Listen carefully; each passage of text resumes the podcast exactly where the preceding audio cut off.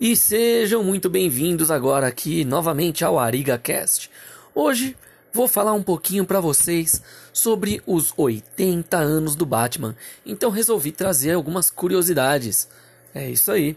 Porque se a gente for parar para pensar, você pode de repente passear por aí, ver pessoas usando camisetas do Batman, lugares vendendo a fantasia do Batman em várias versões. Quem sabe até você encontre aí no meio das suas coleções ou até no meio das revistas velhas dos seus pais um Batman versão antiga. Bom, vamos lembrar que né, o Batman foi apresentado ao público na Detective Comics número 27, que ficou nas bancas do dia 30 de março de 39 até o último dia de maio daquele ano. Né? Ele tinha aparecido naquela história que foi conhecida como O Caso dos Químicos, que foi escrita por Bill Finger e desenhada por Bob Kane. Então, vamos chegar aqui a algumas ideias. Por exemplo, Bob Kane, ou Robert Kane, em 39, criou o Batman a pedido da editora National Periodical Publications. Nos primeiros rascunhos do Kane, o personagem ainda estava usando lá aquela máscara que lembrava o Zorro e o uniforme dele era vermelho. Né? O nome do Batman, Bruce Wayne, foi uma homenagem para duas personalidades históricas. Bom, primeiro, Robert de Bruce, rei escocês, que comandou a luta contra os britânicos lá na Guerra de Independência da Escócia e que sucedeu William Wallace no posto de guardião da Escócia em 1298.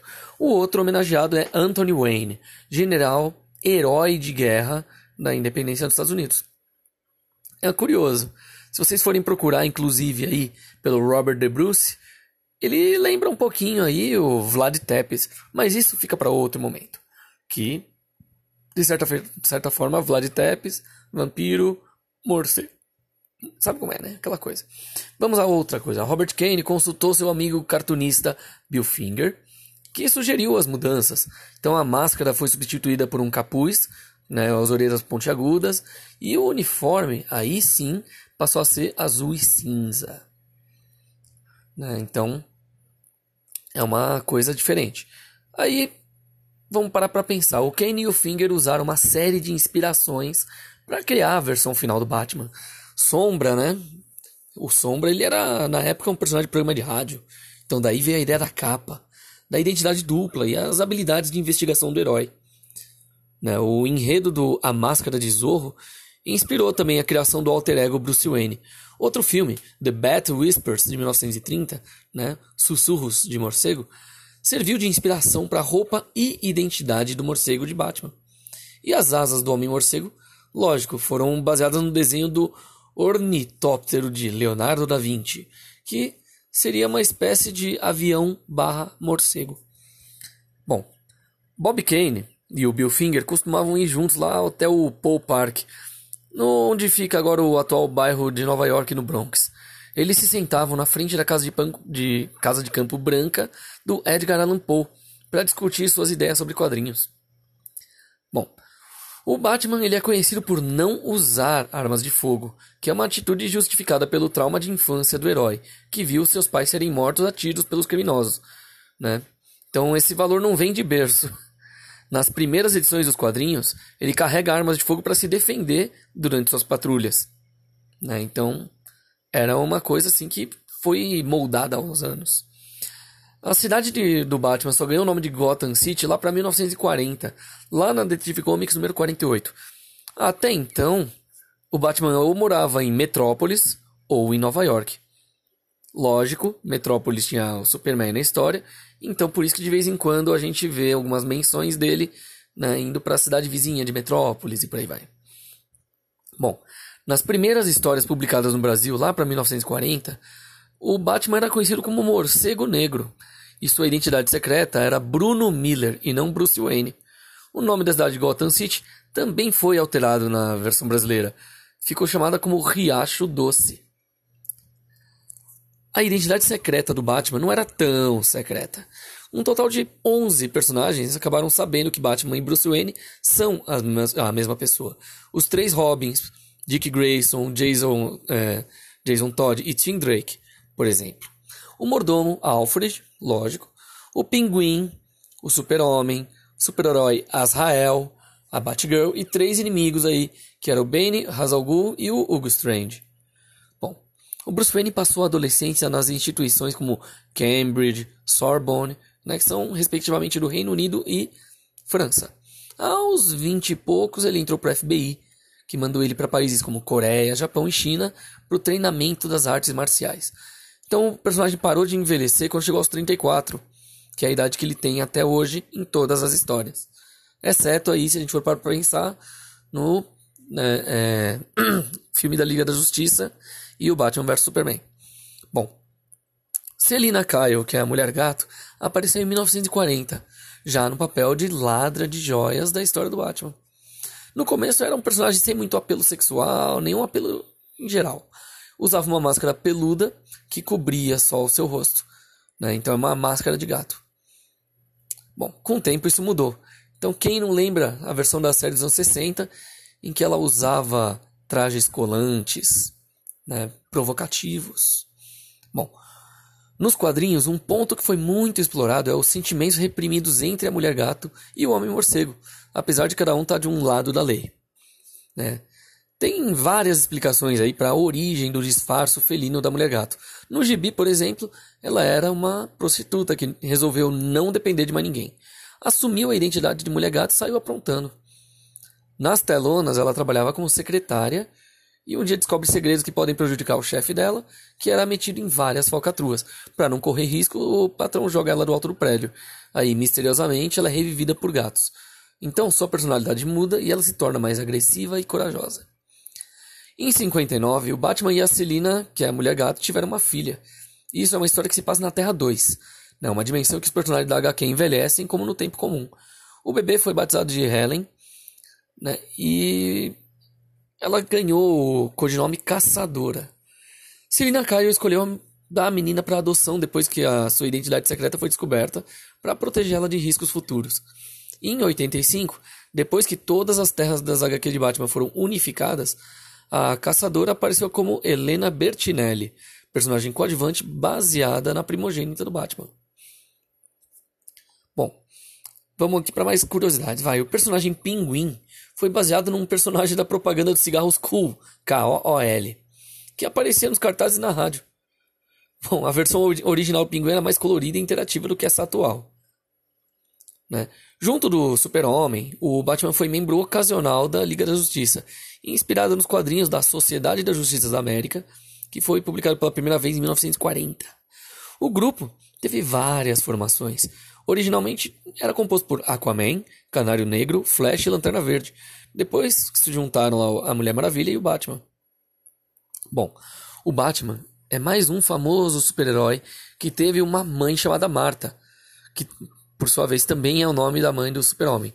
O Bruce Wayne, por exemplo, não teve a mesma sorte que o Clark Kent. Né? O, a mãe dele foi morta assassinada durante um assalto quando ele era uma criança, que foi justamente o crime que estimulou ele a assumir essa identidade de Batman.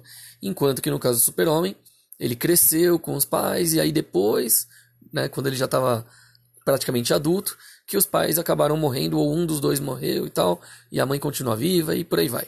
Depende de cada versão da história. Em algumas, o pai do Clark Kent morreu, em outras não. Bom, originalmente o Robin aparecia só em uma história. Pelo menos é o que o Jack Leibowitz né, não tinha gostado de, de, dessa ideia de colocar uma criança para lutar contra gangster. Só que acontece que a revista Detetive 38, de 1940, na qual apresentou Robin, vendeu o dobro do normal.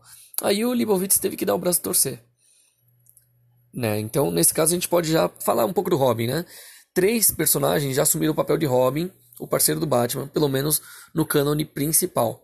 O primeiro, lógico, Dick Grayson, menino órfão de 8 anos, que fazia acrobacias de circo. Aí veio Jason Peter Todd, também órfão e filho de acrobatas. O terceiro, Tim Drake, quebrou essas tradições. Não era órfão e nem tinha relação com o circo.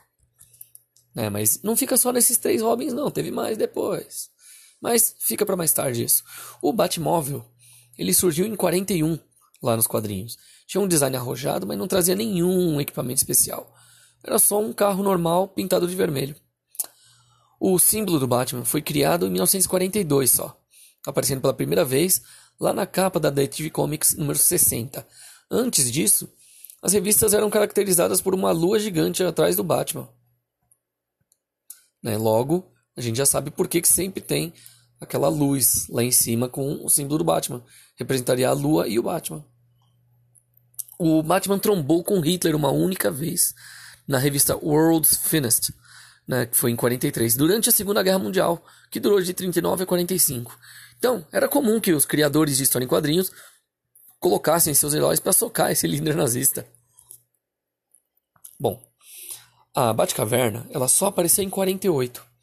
Antes disso, o Batman tinha um hangar secreto para guardar seu avião e um celeiro abandonado que se conectava à sua casa por meio de uma passagem secreta. O Batman ele lutou contra o Dr. Doom antes mesmo do Quarteto Fantástico existir. Isso aí aconteceu em abril de 1950, na Detective Comics de 158. Quando Batman e Robin estão levando seu troféu número 1001 para Batcaverna, o Dr. Doom, ou Doutor Destino, consegue entrar junto com a dupla no esconderijo. Na tentativa de matar os dois, ele faz uso de quase todos os outros troféus que encontra no local. Mas, no final, ele que acaba morrendo.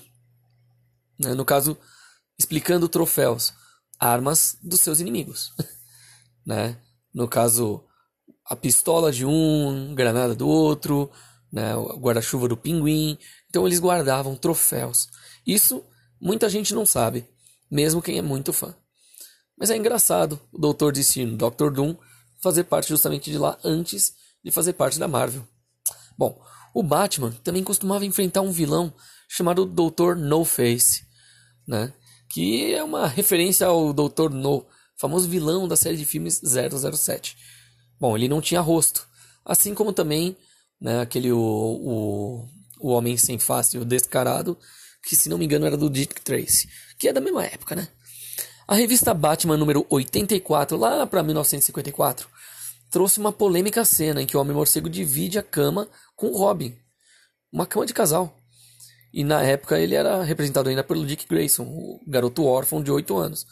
Então, essa cena polêmica fez muita gente pensar no homossexualismo dos personagens, né? Bom, vamos para mais curiosidades aqui. O lançamento do livro Sedução dos Inocentes, ou Seduction of the Innocent, também de 54, lá do, psiquiatra, do psiquiatra alemão Friedrich Wertham, abalou os fãs de Batman, porque um capítulo da obra sugeriu que o Homem-Morcego e o Robin eram um casal gay. Bom, coincidência ou não, a partir de então os criadores do quadrinho adicionaram uma qualidade extra a ele. Ele se tornou cada vez mais mulherengo. Ok. A ideia de transformar os quadrinhos do Batman na série de TV surgiu numa festa organizada pelo dono da Playboy. Hugh Hefner tinha uma paixão declarada por quadrinhos. Então, em 1965, ele deu uma festa temática no qual o Yale Udoff, executivo da ABC, acabou comparecendo. Quando viu aquelas pessoas fantasiadas de Batman e Robin, apressou em dar um telefonema de negócio para contar sua nova ideia: fazer uma série de TV do Batman. Bom, em 66, já no seriado, foi criado o Batmóvel clássico, a partir de um modelo Lincoln Futura 1955, apesar de ele lembrar bastante um Buick Riviera também. Né? Mas aí, nesse caso, o Lincoln Futura 55, com customização de George Barris, né? o carro ficou pronto em só três semanas, quase todo preto, com linhas vermelhas, vidro panorâmico, motor, motor V8, tinha turbina, reparador de pneus automático, baterias atômicas, entre muitos outros acessórios. Em 2013, né, foi vendido por um fã de Batman num leilão de carros antigos por 4,2 milhões de dólares. Admito que eu gostaria de ter um Batmóvel, mas até eu ter alguns milhões vai demorar. Bom, na série de televisão que foi no ar na década de 60, a Mulher Gato foi interpretada, na verdade, não por duas, mas por três atrizes. Mas as principais foram Julie Newmar e Eartha Kitt, né? Que é uma coisa até engraçada da gente pensar. É, a Eartha Kitt foi a primeira atriz negra a interpretar a Mulher Gato. Ela nasceu no dia 17 de janeiro de 1927. Foi chamada pelo cineasta Orson Welles como sendo a mulher mais excitante do mundo. Ela morreu aos 81 anos, lá no dia 25 de dezembro de 2008. Bom, enquanto nas HQs o comissário Gordon convocava o Batman por meio de um bate-sinal, Na televisão, o oficial usava um telefone vermelho que tinha linha direta com a Batcaverna. O modelo era uma referência ao aparelho que ligava a Casa Branca ao Kremlin durante os anos da Guerra Fria. É, nos quadrinhos, o Homem-Morcego era quase sempre mostrado como um homem amargurado, sombrio, violento. Já na TV, ganhou um ar mais cômico, que acabou sendo bem legal. Pessoalmente, eu gosto bastante. Contribui para isso também as cores berrantes do figurino e as impagáveis onomatopeia, que são aqueles pau, sock, tum, crash, que apareceu na tela toda vez que os heróis estavam brigando com alguém, com seus inimigos, ou quando um acertava o outro por acidente. Bom, quando a série completou seus 40 anos em 2006, teve lá o jornalista carioca Jorge Ventura, que era autor da fanzine Tribuna do Morcego, ele chegou e lançou o livro Sock Paul Crash pela editora Ópera Gráfica um guia de 320 páginas sobre a primeira adaptação do Batman para TV. O livro, primeira publicação brasileira a ter como tema central esse seriado da década de 66, faz muitas menções com curiosidades, ficha técnica, história dos bastidores de cada um dos 120 episódios da série. Pois é, o cartunista Frank Miller foi o responsável pelo resgate da seriedade do herói lá nos quadrinhos, o desenhista também foi criador da ninja assassina Electra e dos personagens do filme Sin City, lá de 2005. Numa briga entre Batman e Superman, quem levaria melhor? A batalha entre os dois já foi né, é, pensada muitas vezes aí e até evitada em vários momentos pela Warner. Né, o roteiro incluiu assim uma briguinha inicial entre os dois que deixariam as coisas de lado para salvar a humanidade de outro vilão mas como a gente viu nos filmes, acabou meio que tendo um pouquinho dos dois e o Batman meio que venceu por acidente. Bom, o ator Burt Ward, que foi o Robin no serial dos anos 60, teve muitos problemas com a censura norte-americana da época. A Liga da Decência, como era conhecido o grupo de censura da época, cismou que o pinto ficava muito proeminente com aquela fantasia apertada. Então, para tentar solucionar a questão, os produtores fizeram ele usar duas sungas e até mesmo colocar gelo no local para ver se o dito cujo ficava menor. Uma última tentativa foi dar ao autor um remédio para diminuir a proeminência do pênis. No entanto, com medo de efeitos colaterais permanentes, o Burt parou de tomar depois de um tempo, né, esses remédios. A solução final foi gravar as cenas de Robin da cintura para cima. Bom, o Batman e o Pinguim que era um vilão, já se enfrentaram nas urnas até. Isso aconteceu nos episódios 17 e 18, lá da segunda temporada, que foram pro ar pela primeira vez em fevereiro de 66. O Pinguim lança sua candidatura à prefeitura de Gotham City, conseguindo apoio popular por meio de mentiras e armações. Né? Para impedir que o vilão se torne o novo prefeito de Gotham, o Homem-Morcego consegue se candidatar. Uma das cenas memoráveis é o debate entre os dois. né? Mas é uma coisa engraçada. Porque se a gente for parar para pensar, o primeiro Batman lá, feito justamente né, é, com, se não me engano, em 1989, né, que é hoje em dia muito criticado pelo Kevin Smith, inclusive, né, o filme do Tim Burton, ele teve uma menção a isso. Porque na continuação, Batman o Retorno, tinha o Pinguim tentando se tornar prefeito da cidade. Bom, nos 120 episódios da série de TV, o Robin ele chega a falar 347 diferentes versões do Santo não sei o que, Santo não sei o que lá, Santa Tartaruga Batman, umas coisas assim. Então, lembre-se, foram 347 em 120 episódios. O que seria o equivalente a 3 ou mais vezes por episódio.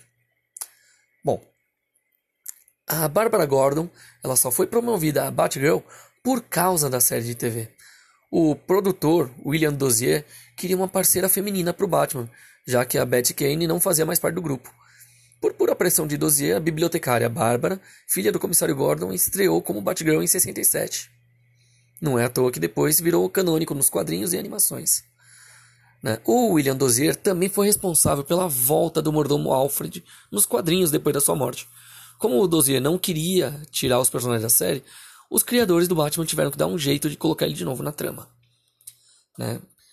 Nos anos 70, a editora Roval lançou os quadrinhos do morcego, o herói da selva amazônica, criação do brasileiro Wilson Fernandes, O personagem era uma cópia descarada do Batman, misturada com o Fantasma, que era outro herói também americano. Né, na sétima edição da revista Graphic Novel de janeiro de 89, a história Batman, o Filho do Demônio, termina com Talia, a filha do vilão Ra's al Ghul, grávida. O desenrolar do enredo foi deixado de lado até 2006, quando do nada surge o Damian Wayne, filho do Batman. Assim como conta o Sidney Guzman, jornalista especialista em quadrinhos. O menino já crescido foi treinado pelo avô Ra's al Ghul para substituir ele na Liga das, dos Assassinos. O Batman não fica para trás e toma um filho para ele, né, transformando ele no quarto Robin da cronologia oficial. Por isso que antes eu te falei, houveram três Robins, mas depois vinham mais. Então, Damian Wayne acabou se tornando o quarto Robin. Aí, o Homem-Morcego já apareceu em oito filmes oficialmente e foi interpretado por seis atores. Primeiro, Adam West, lógico, no filme Batman de 66, que foi o prelúdio à série de TV. Lógico, também teve Michael Keaton, que vestiu a capa duas vezes, no Batman de 89 e no Batman Retorno de 92, ambos dirigidos pelo Tim Burton. Os filmes ficaram na memória de muitas pessoas, da maioria, inclusive, principalmente, como eu falei, por causa das menções e situações. Mesmo Tim Burton não sendo muito fã de quadrinhos, ele acertou em algumas coisas. Né? O Val Kilmer e o George Clooney encararam o herói no Batman Eternamente e Batman Robin, respectivamente. Né? Só que um era a continuação do outro. Christian Bale assumiu o papel nas recentes produções Batman Begins, Dark Knight e Dark Knight Rises, são de 2005, 2008 e 2012. E o próximo que chegou depois foi Ben Affleck, no Batman vs Superman e depois Liga da Justiça. Além dele ter feito uma participaçãozinha ali né, no filme do Esquadrão Suicida. Bom, tirando esses detalhes, vamos voltar no tempo. Antes de 66, o Batman já tinha aparecido no cinema foi no filme Batman Drácula, dirigido e produzido por Andy Warhol em 64. Hoje, essa produção experimental não autorizada pela DC Comics virou raridade. Todas as cópias parecem ter se perdido. O Homem-Morcego foi interpretado pelo Gregory Badcock, né, que era um colaborador do Warhol. Algumas cenas aparecem em uma produção posterior do Warhol, Jack Smith e a Destruição de Atlântida. Bom, a ideia de adaptar a história do Batman para as telonas surgiu e ressurgiu várias vezes, mas ela tinha ressurgido em 1980. Né? O Tom McWicks, que ajudou a escrever o roteiro do Superman de 78, ele compôs uma trama que mostrava as origens do Homem-Morcego e do seu fiel escudeiro Robin.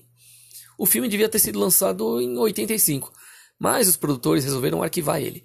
Por ironia do destino, justamente em 85 o estúdio desencavou o projeto e resolveu oferecer ele para o Tim Burton, levou quatro anos para concretizar o Batman, que teve o ator Michael Keaton como o papel de morcego. É, mas aí sem Robin.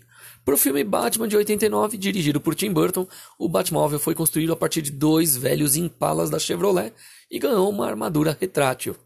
Aí já ficou um pouco diferente, um formato um pouco mais comprido. Foi nesse filme de 89 que o personagem Coringa ganhou o nome, Jack Napier.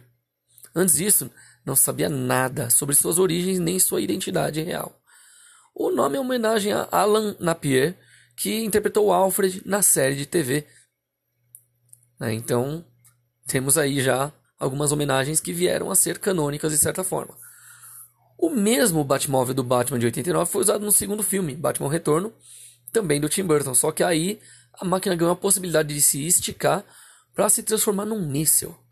Além disso, para as manobras rápidas, suportes na parte de baixo do veículo levantavam ele para um giro de 180 graus. O diretor Joel Schumacher trouxe mais dois novos carros para o filme Batman Eternamente. Tinham a dianteira mais baixa, tinham o paralamas separado da carroceria, o centro da roda com o símbolo do Batman não girava com os pneus.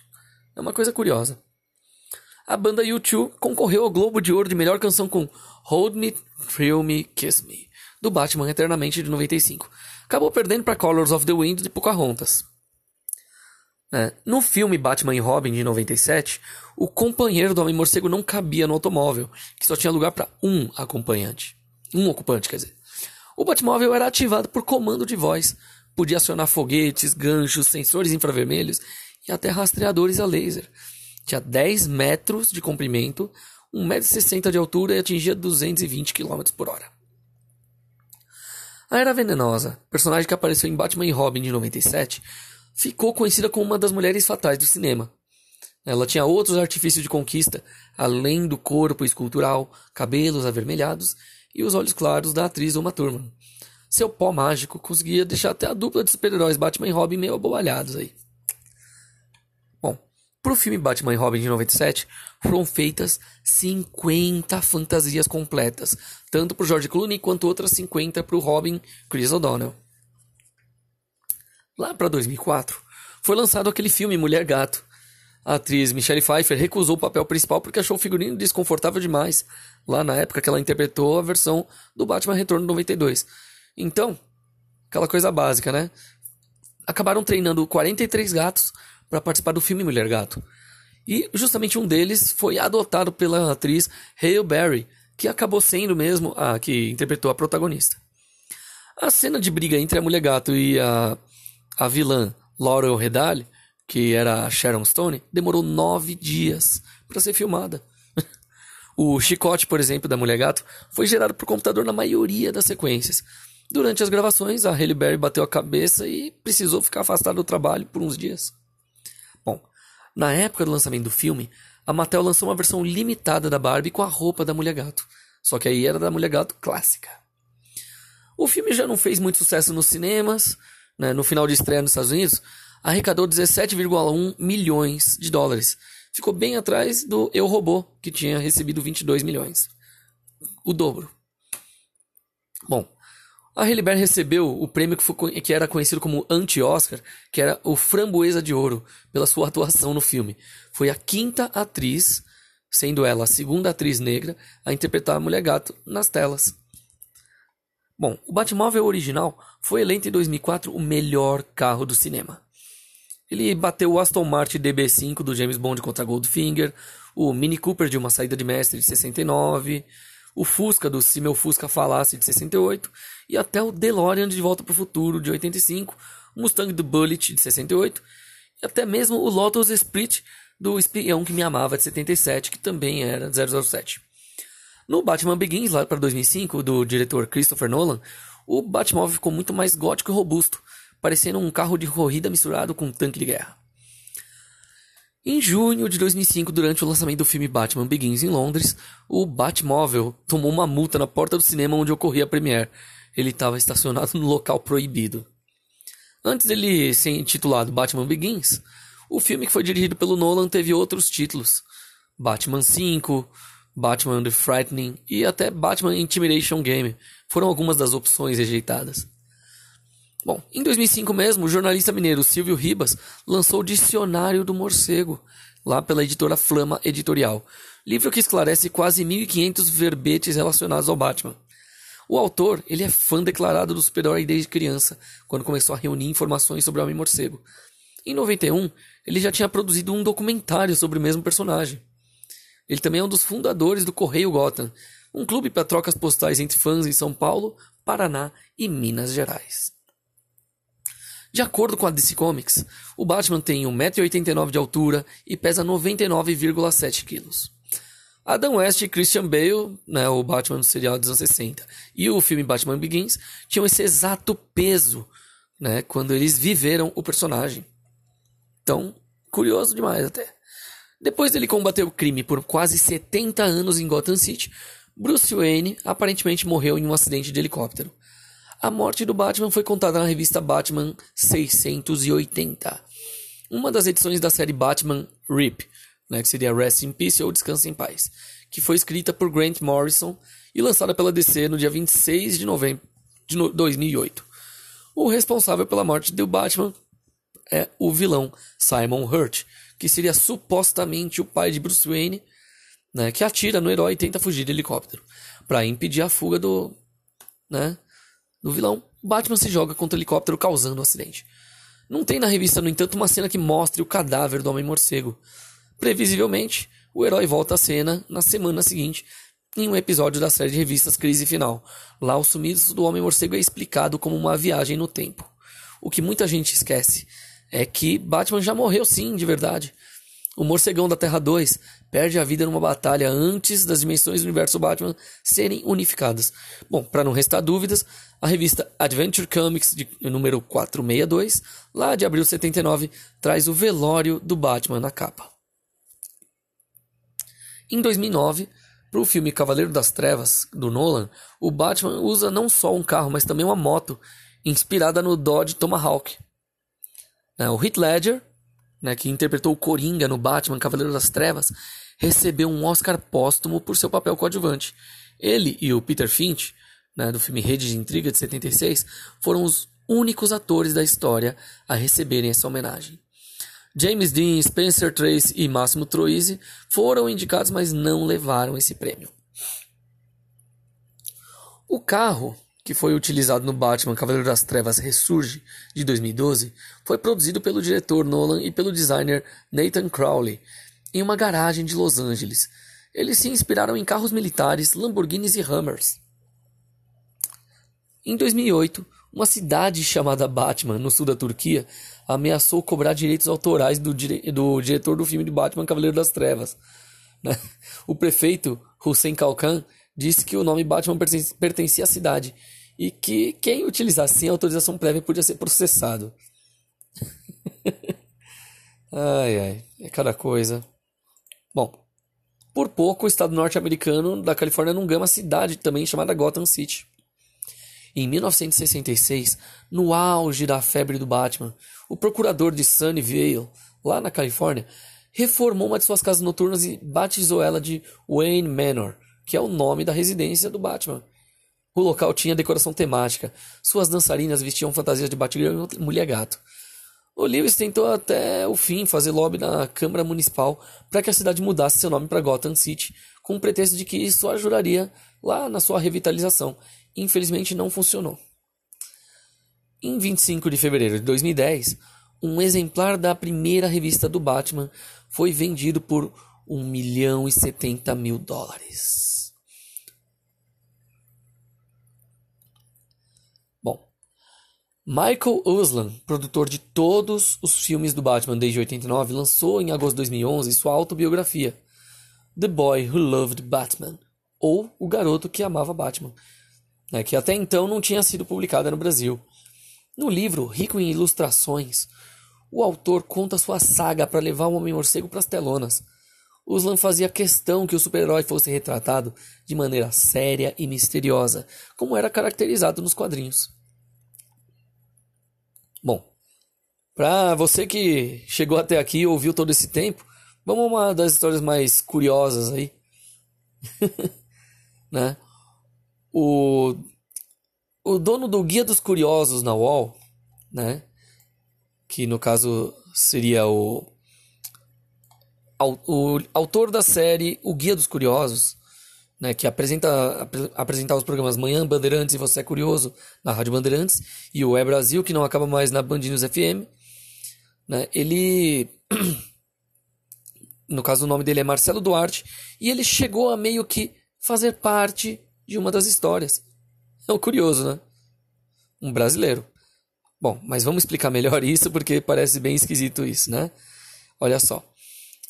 Ele participou de uma história em quadrinhos do Batman em novembro de 2010, que aí no o Você é Curioso entrevistou a brasileira Adriana Mello, que se tornou a primeira mulher a desenhar história em quadrinhos de super-heróis, né, como o Justiceiro e o Homem-Aranha. Aí, durante a entrevista, ela prometeu que desenharia ele e a Silvânia Alves numa das histórias. E ela cumpriu a promessa. Então eles estão na página 5 do número 85 da revista Superman Batman, que saiu em junho de 2011 nos Estados Unidos. Então, você meio que acaba reconhecendo a dupla se você souber a cara deles. né? E essas foram 75 curiosidades né, sobre o Batman, pelo menos é a primeira parte. Depois eu trago outras curiosidades um pouquinho mais bizarras sobre o personagem. Então, espero que tenham gostado. Compartilhe aí com a galera. Que daqui, daqui a pouco eu já trago mais algumas coisas, daqui a alguns dias, mais informações e curiosidades sobre o Batman. Bom, então eu fico por aqui e vocês todos Ariga fãs, fiquem conosco e esperem pelo próximo episódio. Coloque aí na lista de vocês para poder passar para seus amigos. Fui.